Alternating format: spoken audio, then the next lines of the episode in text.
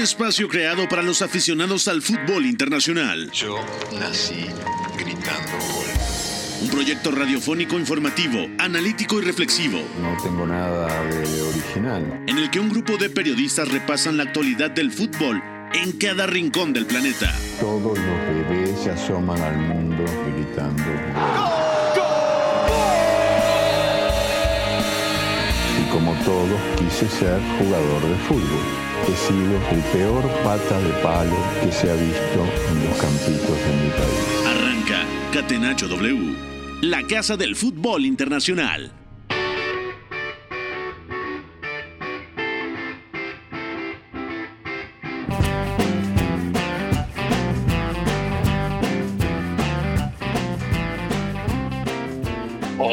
Amigas y amigos, bienvenidos. Esto es Catenacho W, la casa del fútbol internacional, a través de W Deportes 7:30 DM. Estamos totalmente en vivo. Es lunes 28 de agosto del 2023, son las 4 con 2 de la tarde. Nos da mucho gusto saludarles para platicar de todo lo que ha dejado un tremendo fin de semana en el fútbol internacional. Por supuesto, eh, lo que ha pasado en la Premier League, obviamente destaca esa remontada tremenda del Liverpool al Newcastle en St. James Park. 1 a 2 ha ganado el conjunto de Jürgen Klopp, que se quedó un buen rato de partido sin Virgil van Dijk, su capitán, se hizo expulsar el central neerlandés y Jürgen Klopp hasta dijo que es la remontada más espectacular que ha visto en su carrera y que superaba incluso la que consiguió el propio Liverpool. Su Liverpool hace cuatro años en Anfield cuando le dio la vuelta a aquella semifinal de Champions ante el Barcelona. También hablaremos de las lesiones que están aquejando al Real Madrid. Vinicius Junior ahora es baja, podrían ser hasta seis semanas fuera para el extremo brasileño, suma la enfermería merengue y también hablaremos, por supuesto, de lo que ha pasado con el Fútbol Club Barcelona, que ha visitado el Estadio de la Cerámica y ha ganado 3 a 4 un partido muy divertido, pero no tan bien jugado por el equipo dirigido por Xavi Hernández. También platicaremos de la victoria del Bayern ante el Augsburg, lo que ha pasado en la Bundesliga, la actuación del Bayern Leverkusen, también lo que ha pasado en la Serie italiana y además esta noticia que va cobrando fuerza y parece que se va a dar. Irving Lozano posiblemente regrese y está bastante cerca de que suceda al PSV Eindhoven, a su ex equipo, antes de ir al Napoli, con quien fue campeón de la Serie. Todo esto lo vamos a estar platicando en la siguiente hora. Quien les habla, Beto González, y ya también se sumará por aquí eh, Pepe del Bosque, y también se estarán sumando. Así que eh, los saludo con mucho gusto y también saludo, por supuesto, a Fo en la producción, a Itzayana que nos está ayudando por acá, con todo el gusto de siempre. A Moy Martínez, que está en los controles, hoy está operando el querido Moy, así que abrazo para todos ustedes, gracias. Así que, por favor, chicos, vámonos ya a hablar de lo que nos gusta. Vamos a la pregunta del día. La pregunta del día. No poteva farlo venire dagli Stati Uniti senza farlo giocare. Catenacho W.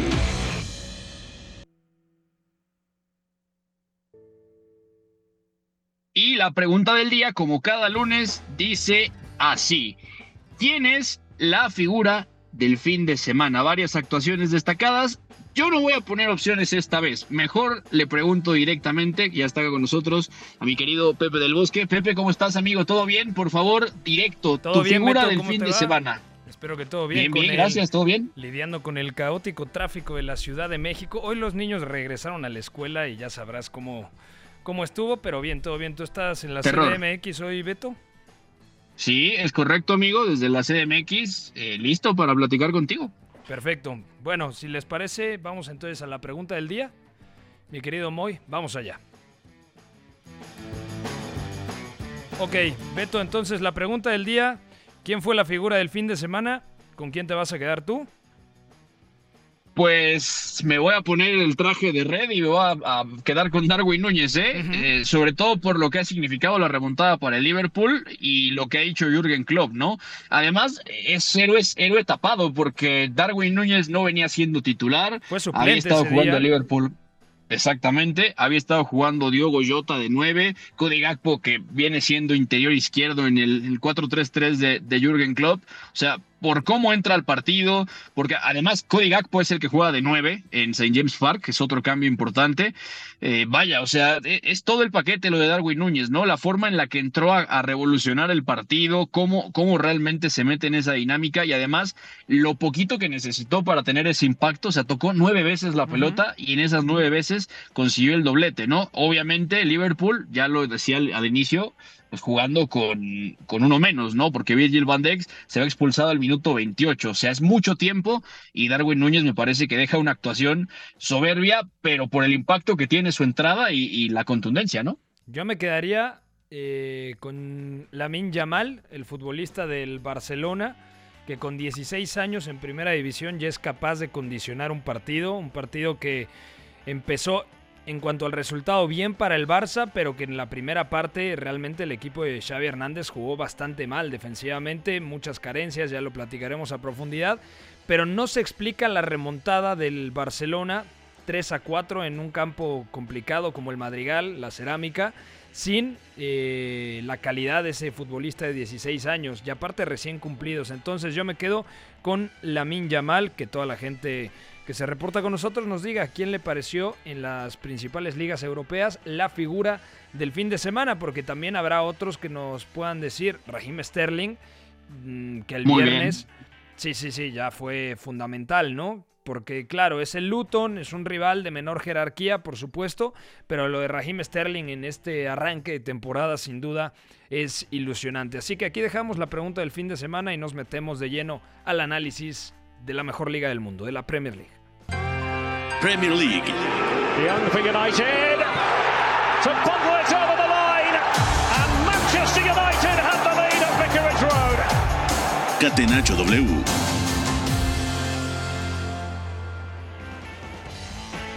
Beto González, repasamos los resultados destacados de este fin de semana en Inglaterra. Yo creo que no hay ninguna sorpresa como tal. El Chelsea derrotó 3 a 0 al Luton Town. El Bournemouth cayó contra el Tottenham, un Tottenham que ilusiona, aún con la salida de Harry Kane al Bayern Múnich. El Arsenal que empató a dos goles contra el Fulham. Quizá este es el único resultado que rompe un poco los pronósticos. El Brentford empata uno con el Crystal Palace. El Everton cae en Goodison Park. Ojo con el pésimo arranque del Everton en esta Premier League. Pierde como local contra el Wolverhampton 1 a 0. El United se le había complicado y termina ganando 3 a 2 contra el Nottingham Forest, pero hubo polémica en el partido del conjunto Red Devil. El Brighton cayó como local 3 a 1 contra un West Ham que ya platicaremos a detalle. El West Ham el día de ayer confirmó a través de Fabrizio Romano, el mejor insider del fútbol europeo, que llega a un acuerdo con Mo con el centrocampista ofensivo ganés del Ajax. Entonces el West Ham, si por sí viene de sacar un tremendo resultado contra el Brighton, ahora se lleva a una de las perlas africanas eh, de mayor nivel, ¿no? Apenas 24 años de Mohamed Kudus. El Burnley en casa cayó contra el Aston Villa 1 a 3. El Sheffield United cayó contra el Manchester City, gol sobre la bocina en los últimos minutos de Rodri Hernández. Y el Newcastle que estaba ganando cayó contra el Liverpool, como ya lo decía Beto González, 1 a 2, porque el Liverpool me parece que hace un muy buen segundo tiempo, entendiendo las limitaciones. Gran eh, actuación del arquero brasileño Alison Becker. Muy bien Jürgen Klopp con los cambios. Y bueno, lo de Darwin necesitaba una tarde así, ¿no? Ha sido muy cuestionado el delantero uruguayo por la falta de contundencia, sobre todo en la primera temporada. Y hoy podemos decir que fue el héroe del equipo Red. ¿Qué te gustó y qué no te gustó de esta jornada en general de la Premier League, Beto? Pues no, mira, empezando por algo que no me gustó fue la derrota del Brighton, ¿no? Porque evidenció un poco ya por primera vez los alcances de las bajas que ha tenido, ¿no? Sobre todo cómo es perder a Alexis McAllister y a Moisés Caicedo, que la verdad es que el West Ham lo explotó perfectamente y jugó el tipo de partido del West Ham que tenía que jugar y que se sabía que iba a jugar, ¿no? Pasa tramos de partido defendiendo en prácticamente 20 metros, con la línea defensiva muy cerquita de Alfonso Areola, a veces un poquito más arriba, pero un bloque súper compacto que vivió hundido porque así lo quiso y porque el Brighton también iba a proponer ese escenario, ¿no? El problema es que el Brighton juega con James Milner de lateral derecho, que te da muchísimo con balón cuando se cierra como interior, pero después cuando contraataca el equipo rival y le, y le, come la espalda, hay un gran problema, ¿no? A esta edad, James Milner ya no va a rendir exactamente igual, e incluso ese, ese recorrido, esa diagonal que hace como lateral en el Brighton, es todavía mucho más larga de lo que era la de Liverpool en su día, por ejemplo, cuando uh -huh. jugaba de lateral. Entonces, es un equipo diferente, tiene jugadores diferentes, se le piden cosas diferentes, y sufrió, lo castigaron, Mijail Antonio dejó una exhibición. Eh, ben Rama entró muy no, bien. Además, el Brighton, el Brighton no me gustó justamente en eso, porque justamente eh, queda muy endeble, queda bastante expuesto, llega a un punto donde en la pérdida le cuesta mucho trabajo de protegerse.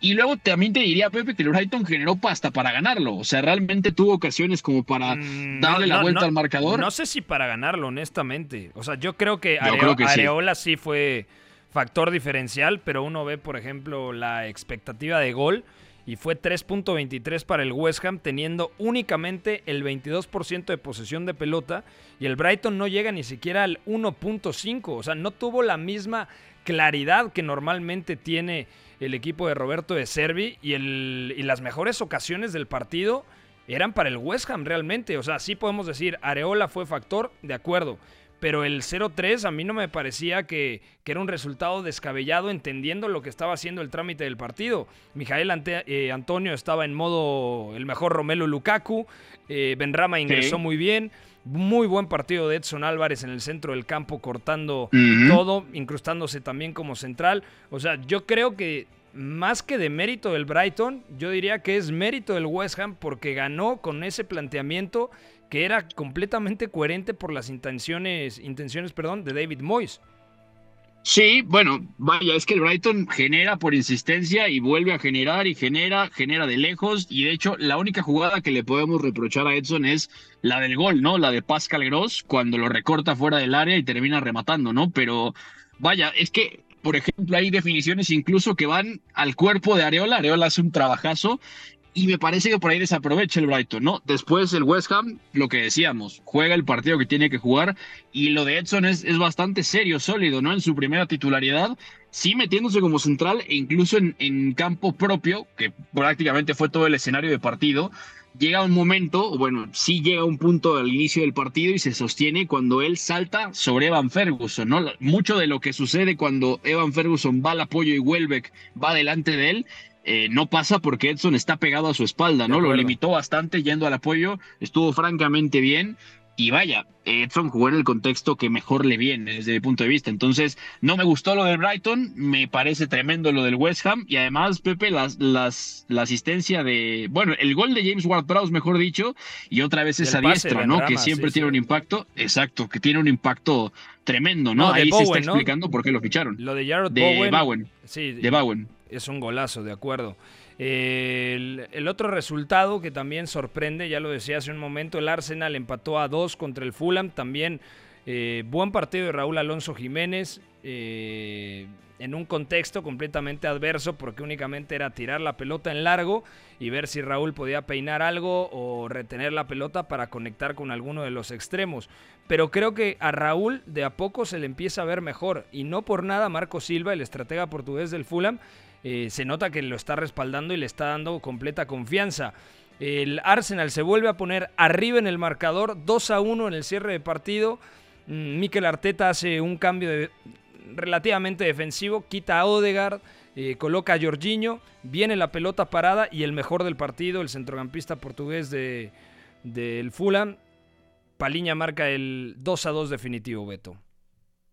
Sí, de acuerdo. Eh, mira, el Fulham tiene algunas debilidades que son ya claras y que no da la sensación de que hayan mejorado respecto a la temporada pasada, menos con el cambio de estructura que está manejando Marco Silva. Pero realmente lo de Raúl es positivo, sobre todo porque el equipo le está demandando algo que él ya dominó en la Premier con uh -huh. el Wolverhampton, ¿no? O sea, la, la postura reactiva y sobre todo esperar conectar con él en campo rival o que venga el apoyo también pasado el medio círculo o el círculo central y él conecta al equipo para salir de contra, la verdad es que es súper coherente. Luego, eh, por ahí también este Fulham es más dependiente en algunos casos que el Wolverhampton de Nuno en su día, de que él peinara o de que él generara otra cosa, ¿no? por ahí yo tengo la impresión de que le va a faltar algo de amenaza extra al espacio. Harry Wilson en derecha como extremo no es ese jugador. Bobby de Córdoba Reed sí lo puede hacer, pero tiene más tendencia a la media punta y te quedan los laterales, Kenny Tete y Anthony Robinson, ¿no? Que sobre todo Anthony Robinson me parece que estuvo bien en la banda izquierda, pero de ahí en más es un equipo que suele juntar mucho al pie a veces y a veces incluso depende de la ruptura que le dé, por ejemplo, el otro interior, el doble pivote, ¿no? Incluyendo Paliña que luego se desprende. Entonces, bien Raúl ahí, fue el faro del Fulham hacia arriba, eh, también casi marca gol, eh, pero realmente el equipo le pide mucho. Exacto, iba a ser un golazo, ¿no? El, de la chilena que va de tres dedos, ¿no? Pero vaya, le piden muchas cosas que puede hacer, pero es cuestión de tiempo y que lo acompañe, ¿no? La intención de Marco Silva de respaldarlo, pues, pues está ahí, ¿no? También. De acuerdo. Eh, ya para finalizar el análisis de la Premier League, el Tottenham, buen partido, apenas lo pude revisar eh, temprano el día de hoy. James Madison ha caído de pie. Hummingson ha recuperado su mejor versión, se le nota bastante ligero, ágil al futbolista surcoreano.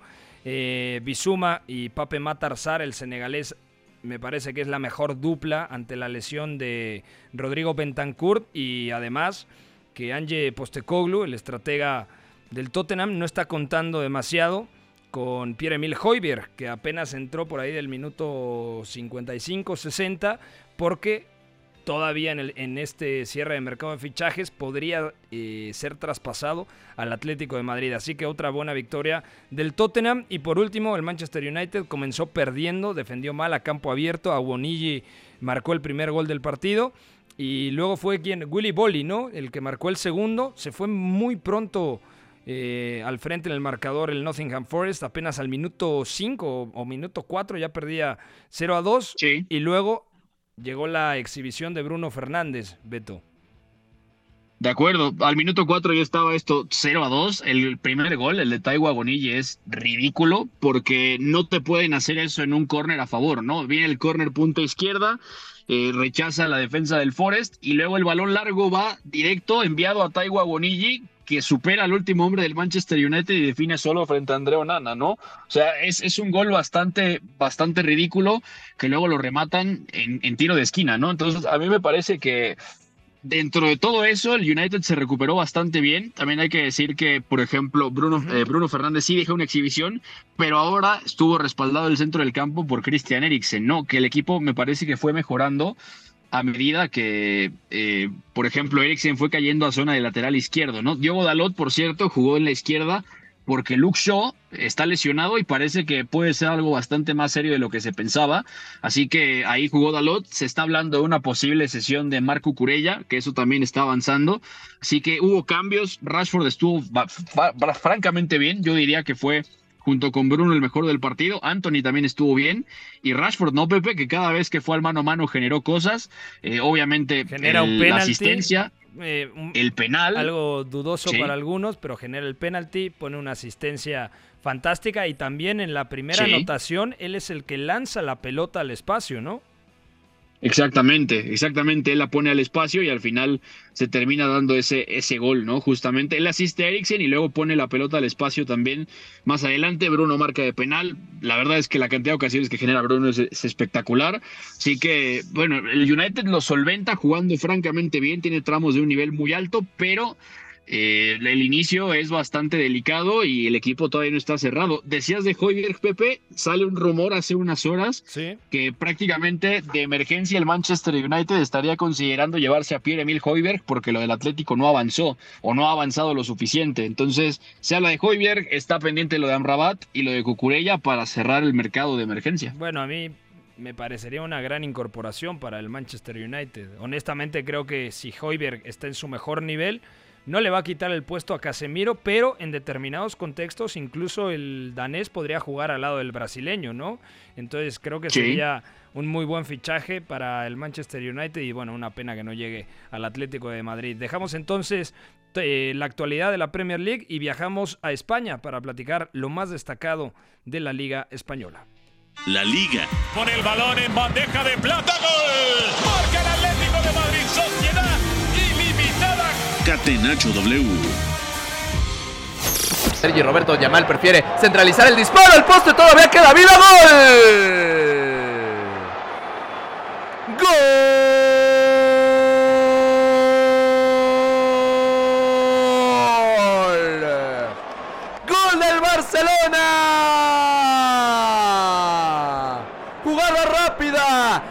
transición. Apenas acababan de conseguir el empate y llega el eh, balón por parte de Yamal que centraliza, mete el zurdazo, es desviado por Jorgensen pega en el poste, pero en el rebote aparece Robert Lewandowski, el eh, polaco solo simplemente para empujar la pelota y hacer su primera anotación de la campaña. Las redes bailan con el canto del gol y el Barcelona ya le dio la vuelta 4 por 3 al Villarreal. Qué barbaridad de jugada, todo surge con Frenkie de Jong recibiendo en la base de la jugada, conduce y activa bueno, 4 a 3 te tocó estar en ese partido al, eh, al lado de Fabricio Domínguez. Un partido de locura. Mm, no sé si el partido de la jornada, pero seguramente sí el partido más divertido junto al 0 a 7 que ha puesto el día de hoy el Atlético de Madrid en campo del Rayo Vallecano.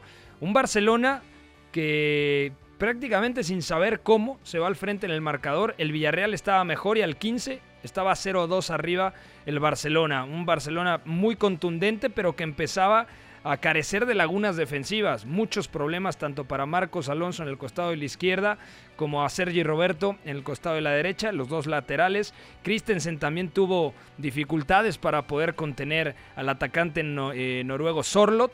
Y a partir de ahí empezó a a crecer el Villarreal, le da la vuelta del 2-0 al 2-2, arranca el segundo tiempo y también el Villarreal y da la sensación de que empata el Villarreal, o mejor dicho, se va al frente al minuto 50 y es como si le bajaran el switch al equipo de Quique Setién. A mí me decepcionó muchísimo la gestión de partido del equipo local porque el Barcelona en cuanto recibe el tercer gol era para que se viniera completamente abajo porque no había logrado contener la banda izquierda del Villarreal con Pedraza y con Baena.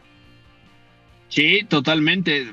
El principio del partido es, es muy sui generis, ¿no? Porque el Barcelona sí logra hilar secuencias con balón a ritmo alto, con precisión, pero el Villarreal estaba muy bien defendiendo en campo propio, eh, lograba salir a la contra, ya empezó a avisar que iba a activar a Alfonso Pedraza profundo por la, por la izquierda, que Alex Baena iba a buscar el costado de Oriol Romeo en, la, en esa misma zona, y aparte Alexander Sorlot se movió fenomenal sin la pelota, o sea, con la pelota estuvo muy bien, pero moviéndose sin ella, Pepe, a mí me fascinó, o sea, directamente eh, daba profundidad, rompía, el desmarque en corto te engañaba y luego iba en largo, también le daba pausa, eh, el primer gol que le, que le, anulan, por ejemplo, al Villarreal, no lo anulan por solo, que de hecho lee perfectamente el movimiento, se tira en diagonal hacia adelante y queda solo frente a Ter Stegen. Se lo anulan porque Tien Capué interviene como intentando jalar la pelota. No, no sé si ¿Eh? realmente toca la pelota Capué, ¿eh?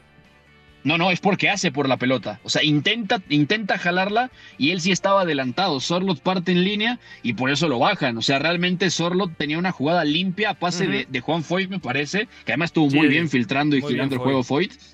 Eh, vaya, o sea, ahí avisó el Villarreal, luego se va arriba el Barcelona con dos goles que son prácticamente venidos de la nada. Sí defiende mal el área el Villarreal y después empezó a apretar el equipo de Quique Setién. A mí me gustó mucho esa banda izquierda y además estuvo cantado todo el partido, Pepe, y lo comentábamos el fin de semana, ¿no? Es increíble que Xavi Hernández, teniendo el partido desde arriba en la tribuna porque estaba suspendido, nunca le dijo a Oscar Hernández, su hermano y auxiliar y al staff, oigan, nos están repitiendo esta jugada, Pedraza profundo, Alex Baena se mete y luego estía Sorlot, o sea, lo hicieron en la izquierda, Foyd hasta le ganó en el mano a mano a Marcos Alonso a la espalda, siendo que él es un stopper prácticamente. Lo repitió el Villarreal y le dio ventajas, o sea, le dio ventajas, consiguió así llegar, amenazar. Eh, las diagonales también desde, la, desde raya de fondo hacia atrás con balón con ventaja. O sea, el Villarreal jugó francamente bien con ese plan. Eh, Baena me parece que dejó un partidazo justamente siendo ese cuarto centrocampista o el mediapunta que se cierra. Y luego también, bueno, eh, a mí me, gusta sobre todo el partido de Sorlot, lo que había dicho. Y luego los cambios de, del Villarreal Pepe se quedan cortos, pero en parte porque caen los goles del Barça, ¿no? O sea, estaban 3 a 3, Quique Setién decide agitar, termina incluso metiendo a Ben Brereton en banda izquierda. Ya había entrado el comandante Morales, ya había retrasado a Denis Suárez de doble pivote junto a Santi Comesaña, cambió el centro del campo, pero ya cuando cae el, el tercero y luego viene el cuarto se desvirtúa, ¿no? También, Pepe, no sé cómo lo viste, pues los ajustes del Barça terminan funcionando, ¿no? Porque sí, Lamin Yamal deja un partidazo, pero también me parece que el cambio está en sacar a Oriol Romeu, ¿no? Quitan a Romeu y dejan el mediocentro Exacto, Frenkie, aunque Gundogan tocaba la zona, Gaby baja de interior y luego entra Ferran muy bien, ¿no? Ferran que además marca. Sí, sí, ah, entró muy bien. Entra muy bien. Y el tema es, yo no veo a Frenkie de medio centro al arranque de los partidos porque serían eh, correcalles absolutos. O sea, y creo que lo que quiere un poquito más eh, el propio Xavi Hernández es control y por eso juega Oriol Romeu de 5 para proteger el centro del campo. Obviamente la etapa post-Busquets es difícil de asimilar, pero creo que en contextos en donde el Barcelona necesite matar o morir, alocar un poco el partido, la opción de ver a, a, Frenkie de Jong de medio centro o incluso como ya lo vimos en jornadas anteriores, partiendo como, como central es bastante viable, ¿no? Claro, de hecho, como un exterior, vaya, línea de tres que va a ganar altura y va a tomar el mando de la posesión, ¿no? Acá lo hace de medio centro, él, él, justamente pone el pase que lleva a ese gol de Robert Lewandowski que ya, que ya sonaba, que es justamente el 3 a 4, y además lo de, lo de la Minja mal abierto, ¿no? Que luego también mejora un poco con Sergi Roberto yendo por adentro, ¿no? No tanto abriéndose, que es donde estaba sufriendo. Entonces, sí es un partido tácticamente muy divertido, pero el Barça no, no jugó bien y aprovechó al máximo los cambios, ¿no? De acuerdo. Vamos a ir a una pausa. Al regresar seguimos repasando lo más destacado de la jornada 3 en la Liga Española y también profundizamos en lo que sucedió tanto en el calcio italiano como en la Bundesliga alemana. Pausa, están escuchando Catenacho W a través de W Deportes. El triunfo debe ser también la consecuencia de una superioridad moral, no solamente futbolística. Si en el triunfo no están implícitos los recursos, si los recursos nos dan igual, estaríamos dándole a la sociedad un mensaje terrible. Somos la resistencia. Catenacho W, la casa del fútbol internacional. Son las 4.30 de la tarde, seguimos repasando aquí en Catenacho W lo más destacado del fútbol internacional. Pepe del Bosque, un servidor, en compañía de Beto González, que ya está más adelante con nosotros. Repaso rápidamente los resultados de la jornada 3, además de lo que ya platicábamos del valioso triunfo del Barcelona en el Estadio de la Cerámica contra el Villarreal. El viernes Las Palmas igualaron sin goles ante la Real Sociedad, una Real Sociedad que no ha arrancado bien la temporada. El equipo de Manuel Alguacil necesitan puntos porque además esta temporada la Real Sociedad va a jugar Champions. Son tres partidos y tres empates para los eh, vascos. Además, que otros resultados? Por supuesto, la victoria del Real Madrid contra el Celta de Vigo. Es un triunfo importante Aquí me voy a detener para platicar un poco, Beto. Pero creo que viene un tema doloroso para el aficionado del Real Madrid, que es la lesión de Vinicius, que alrededor de 6-7 semanas estará de baja el brasileño, y la gestión de partido de Carlo Ancelotti, porque a mí me sorprende mucho que Chouameni, que estaba haciendo de lo mejor, eh, terminara sacándolo de cambio. Y lo mismo pasó con Camavinga. Eh, sabemos el, el nivel ¿no? y la jerarquía que tienen tanto Modric como Tony Cross, pero creo que le, costó trabajo leer el partido a Carlo Ancelotti porque justamente cuando peor jugaba el Real Madrid es cuando viene el gol de Jude Bellingham, que Jude Bellingham, eh, sin ser un delantero, aparece en el área constantemente y parece decidido a robarle la bota de oro a otro ex Borussia Dortmund como Robert Lewandowski, eh, bueno, también a Robert Lewandowski, pero hablo de Erling Braut Haaland. Entonces el Real Madrid mejor resultado que funcionamiento al finalizar el partido, pero creo que Ancelotti tampoco ayudó a su equipo. Sí, de acuerdo. También yo sentí que los cambios en el centro del campo estuvieron muy, muy forzados por la necesidad de darle rodaje a, Modric y a Kroos, ¿no? Que tampoco entendí del todo por qué tirar de Tony Cross como, como mediocentro, viendo lo bien que estaba Chuamení y más en un escenario donde el Celta, a ver, o sea, se para atrás con la línea de cinco, eh, había cerrado bien adentro con Luca de la Torre y con Fran Beltrán, que sobre el papel el Celta usa dos puntas, pero en realidad cerró doble pivote, dos volantes y Yago Aspas, o sea, realmente me costó trabajo entenderlo y también...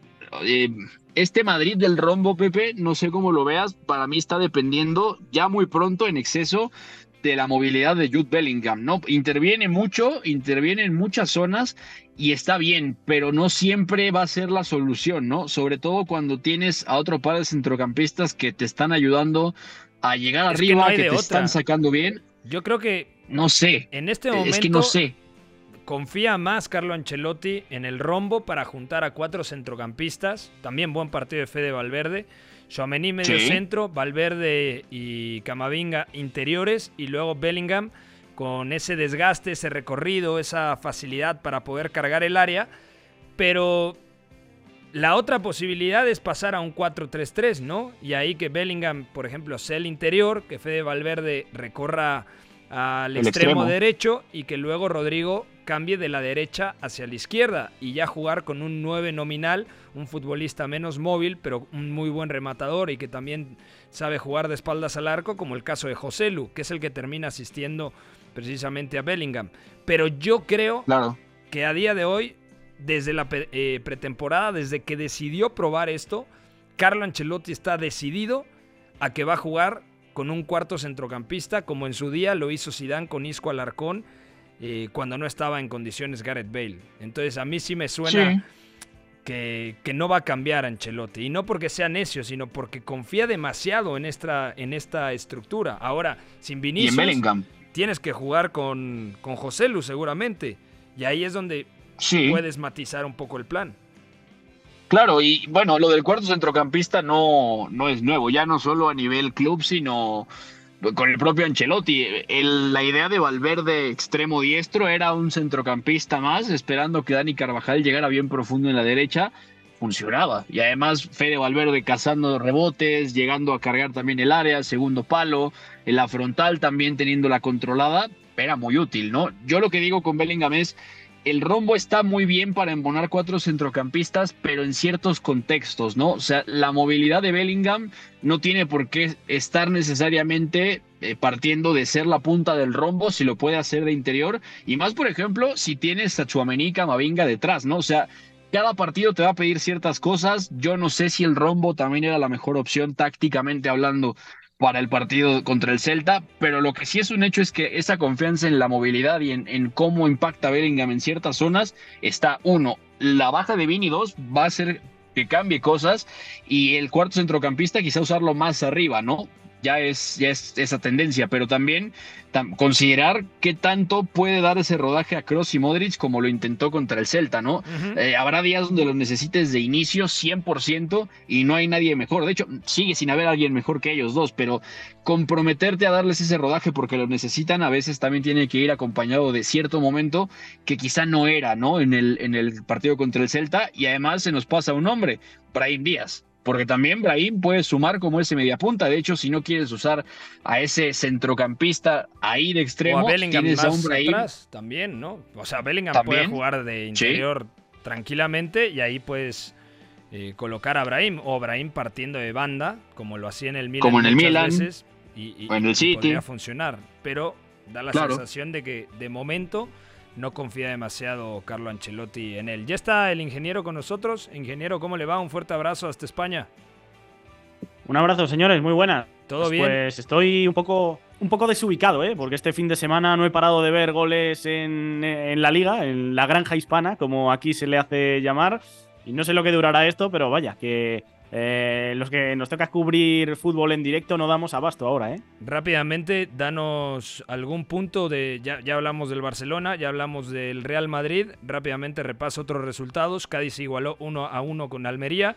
Granada derrotó 3 a 2 al Mallorca de Javier Aguirre. Murici, que si no mal recuerdo, falló un penalti. Sevilla cayó como local contra el Girona 1 a 2. Valencia cayó como local 1 a 2 contra Osasuna.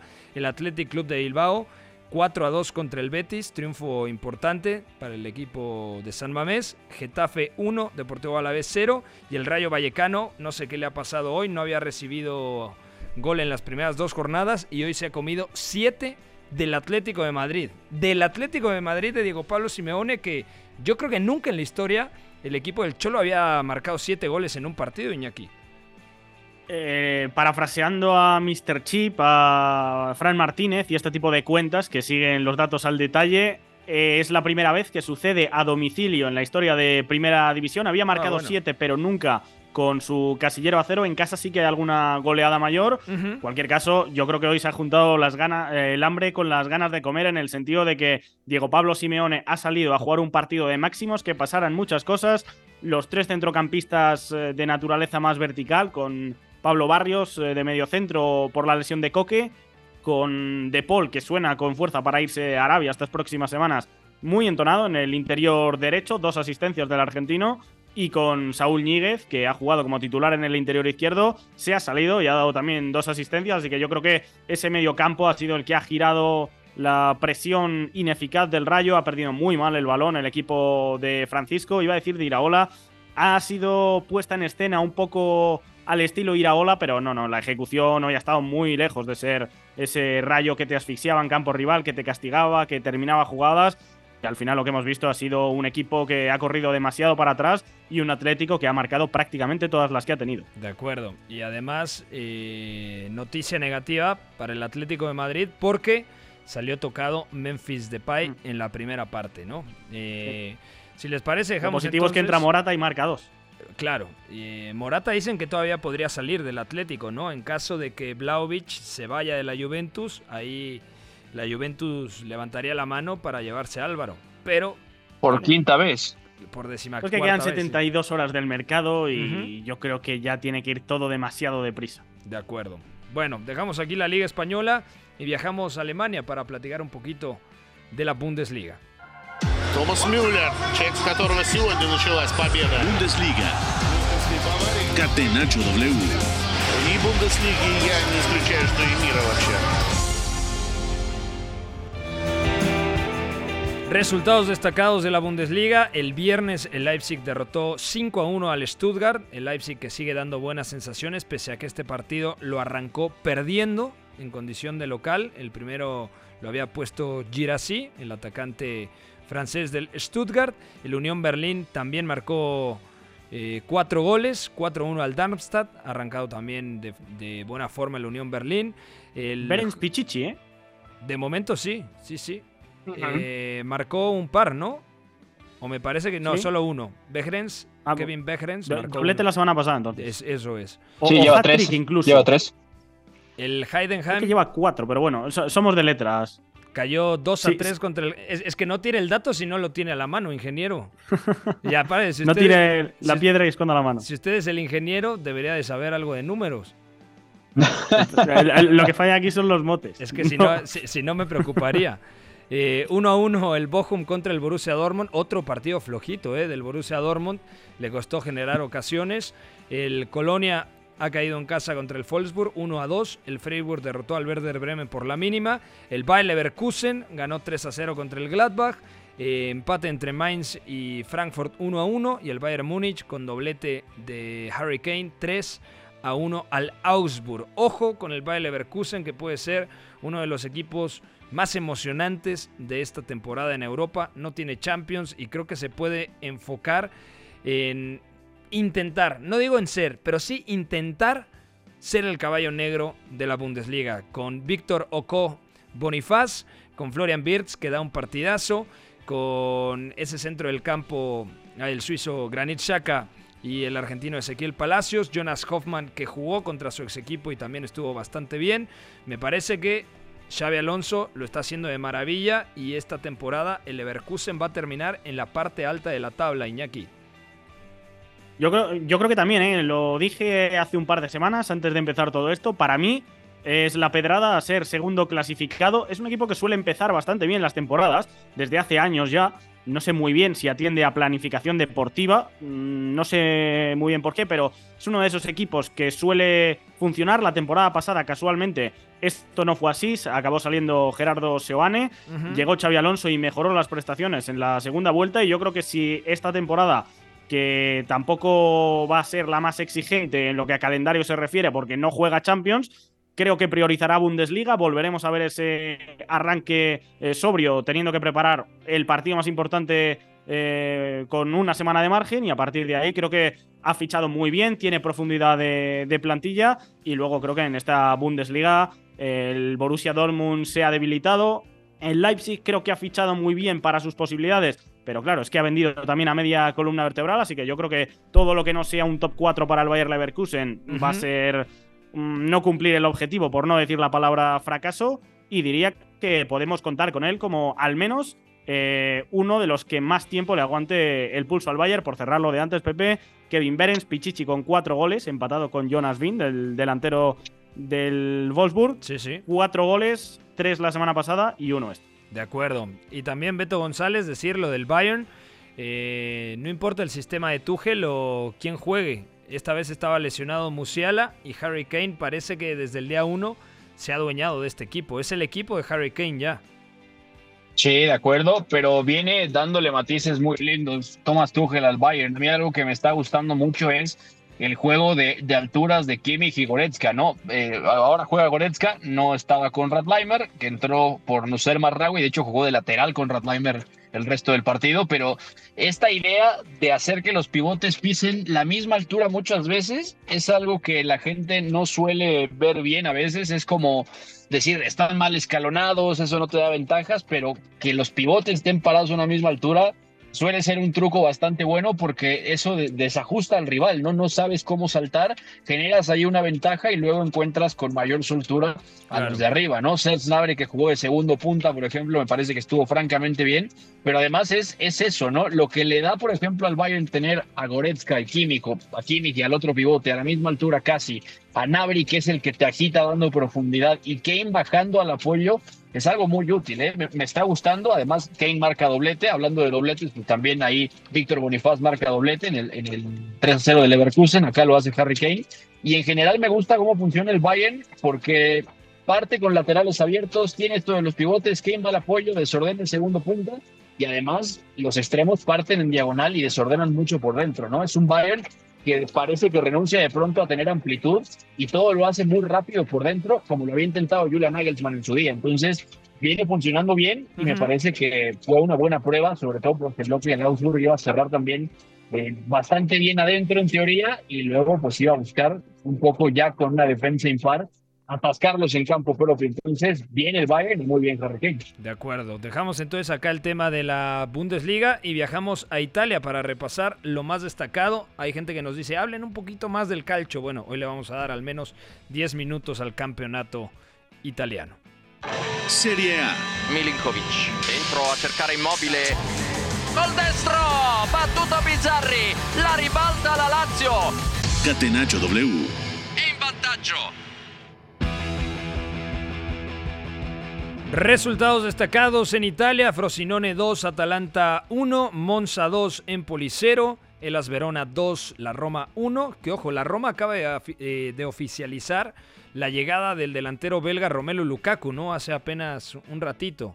Eh, Milan 4, Torino 1, Fiorentina 2, Leche 2.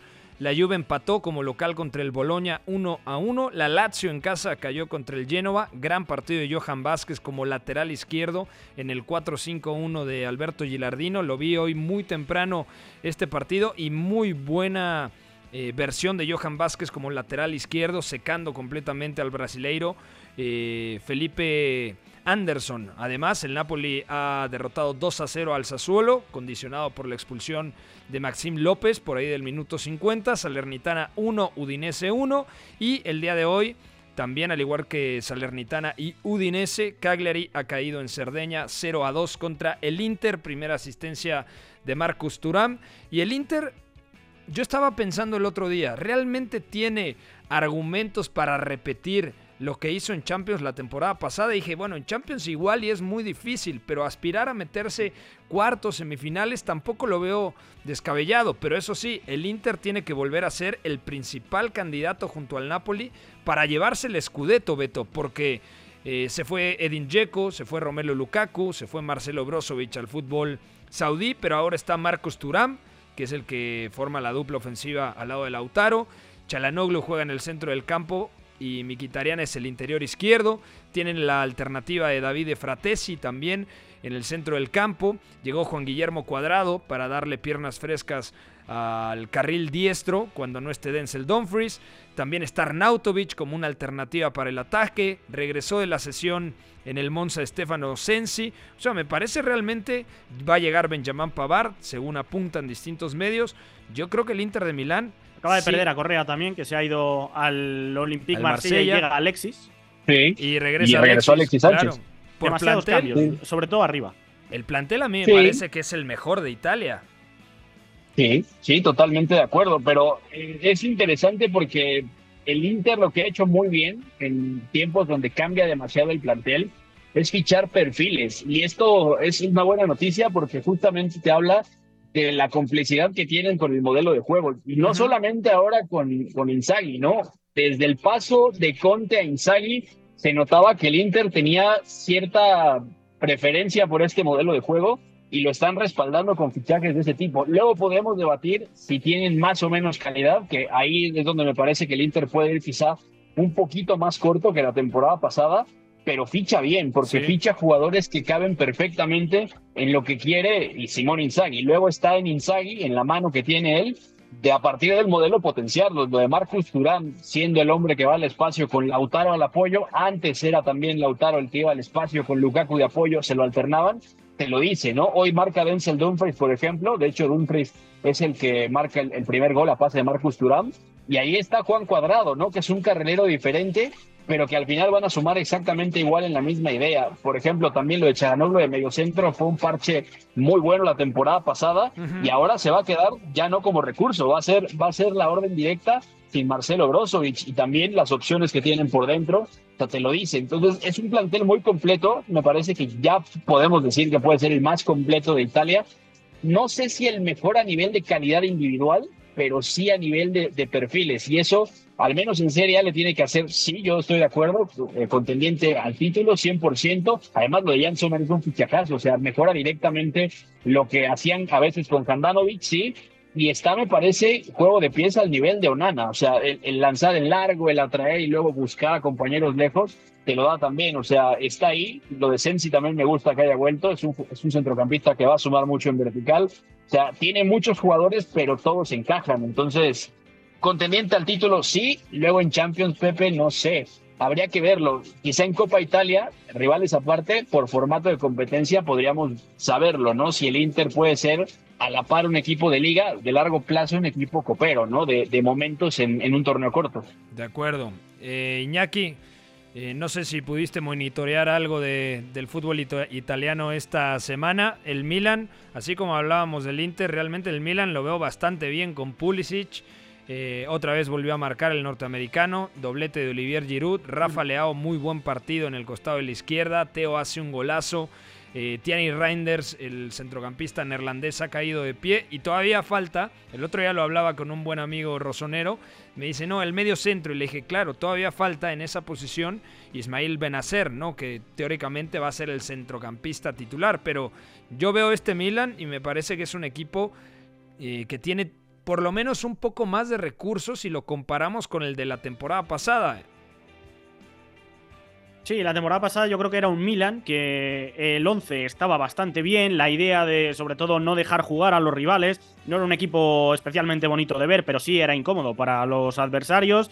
El tema es cuando faltaba alguna pieza estructural, eh, ser capaz de sostener tanto la- el trabajo sin balón a la altura que fuese, como la amenaza sobre todo en, en transición. Y ahí me refiero sobre todo a Rafa Leao, que me parece que era el insustituible, más allá de los goles y la puntualidad goleadora, sobre todo de. Olivier Giroud, que a mí me parece todavía irreemplazable por mucho que siga cumpliendo años. El verano, bueno, pues eh, yo creo que hacía falta agregar frescura, eh, fichar varios nombres, hacer el plantel más largo. Creo que hay varias llegadas que. La de Reinders, por ejemplo, lo de Samu Chukwueze, el, de Yunus Musa, incluso creo que son jugadores que todavía no han explotado, pero tienen condiciones para hacerlo a corto plazo. Creo que muy bien tirado. La defensa se mantiene. eh, creo que es buena noticia eso, porque hay bastante trabajo, hay bastante progresión, sobre todo estos últimos años, con los Tomori, con Malik Tiao, con eh, Calabria, incluso con, con Teo Hernández, que creo que cada vez es más completo. Ahora bien, a mí la duda que me queda es si eh, Tonali, ahora que ha salido, no va a hacer que eh, se tambalee un poco la estructura, si vamos a ver 4-2-3-1, si vamos a ver 4-3-3, porque realmente lo del mediocentro está jugando ahí Krunic y yo creo que Krunic es muy buen cumplidor, pero ni Benacer es medio centro, ni Krunic es medio centro, ni los Loftus Cheek, Reinders que han llegado, me parece que puedan ocupar ese rol. ¿No te parece que Benacer puede ser el, el medio centro? Me parece que le va a tocar ser el medio centro, pero a mí me gusta en doble pivote con capacidad para descolgarse como hacía con Tonali. Mm, es que yo creo que en 4-3-3 es el que tiene mejor pie para poder organizar, para poder activar a los interiores, ¿no? Yo creo que es la mejor opción de lo que hay, pero no es la mejor opción para el fútbol del el argelino. De acuerdo. Es que la idea, si, si él es el mediocentro único en 4-3-3, por ejemplo, como lo llegó a hacer en la selección argelina, puede ser caer con los centrales, el ver el juego de frente, los interiores cerca, los extremos dentro y los laterales profundos, ¿no? Que eso a Calabria también lo pondría a jugar más abierto y Teo Hernández lo va a disfrutar. Y además, por ejemplo, por lo que es Christian Pulisic, puede ser también algo bastante bueno, que además ya juega muy por dentro con Calabria siendo casi un stopper en la derecha, ¿no? Ese lado derecho del Milan realmente no da amplitud, el que te la da es en la izquierda con Rafa Leao abierto y Teo Hernández que rompe por dentro. Puede ser algo interesante, pero sí, quizá el mediocentro puro y duro del Milan sí le, sí le va a hacer bastante falta. De acuerdo. Eh, un último apunte, interesante lo de lo del Napoli. Kvaratskhelia entró y puso una asistencia fantástica a Giovanni Di Lorenzo. Eh, lo vi bastante bien. El centro del campo se mantiene, lo cual me parece que debe de seguir así, Sambo Anguisa y Piotr Zielinski los interiores y Stanislav Lobotka, el eslovaco, como medio centro. Yo creo que se mantiene la base y mantiene Rudy García, el técnico francés, los patrones de juego que había dejado Luciano Spalletti. Nosotros ya nos vamos a ir, Iñaki María, te mandamos un fuerte abrazo. Mañana nos escuchamos con la previa, eh, o mejor dicho, con el playoff, la fase previa a la fase de grupos de la UEFA Champions League. Mañana nos escuchamos, que termina lo bueno esta semana, la, mejor parte de la Champions, Pepe. De acuerdo, la mejor parte de la Champions, de acuerdo. Beto, un abrazo, amigo. Beto decidió irse. Beto ya. se fue a ver la mejor parte de la Champions. Beto decidió desconectarse antes. Bueno, nosotros nos despedimos. Hoy estuvo Moy en los controles, Itzayana en la producción, también el señor Fonaldo. Gracias a todos, soy Pepe del Bosque. Mañana nos escuchamos en punto de las 4 de la tarde aquí a través del 7:30 eh, de AM W Deportes. Que tengan, que tengan una muy buena tarde. Bye bye. Hay una relación entre la práctica del cuerpo que se expresa en las manos y el cerebro, pero el fútbol ha suprimido esto. De modo que se trata fascinantemente de un ejercicio que nos devuelve en el tiempo a lo que fuimos en el origen, pero también una vez que nos aficionamos a este juego, nos regresa a la infancia, al niño que fuimos. Gracias por sintonizar Catenacho W. Entonces el fútbol es en ese sentido una maquinaria para regresar en el tiempo en un doble sentido. Por W Deportes, la frecuencia del fútbol internacional.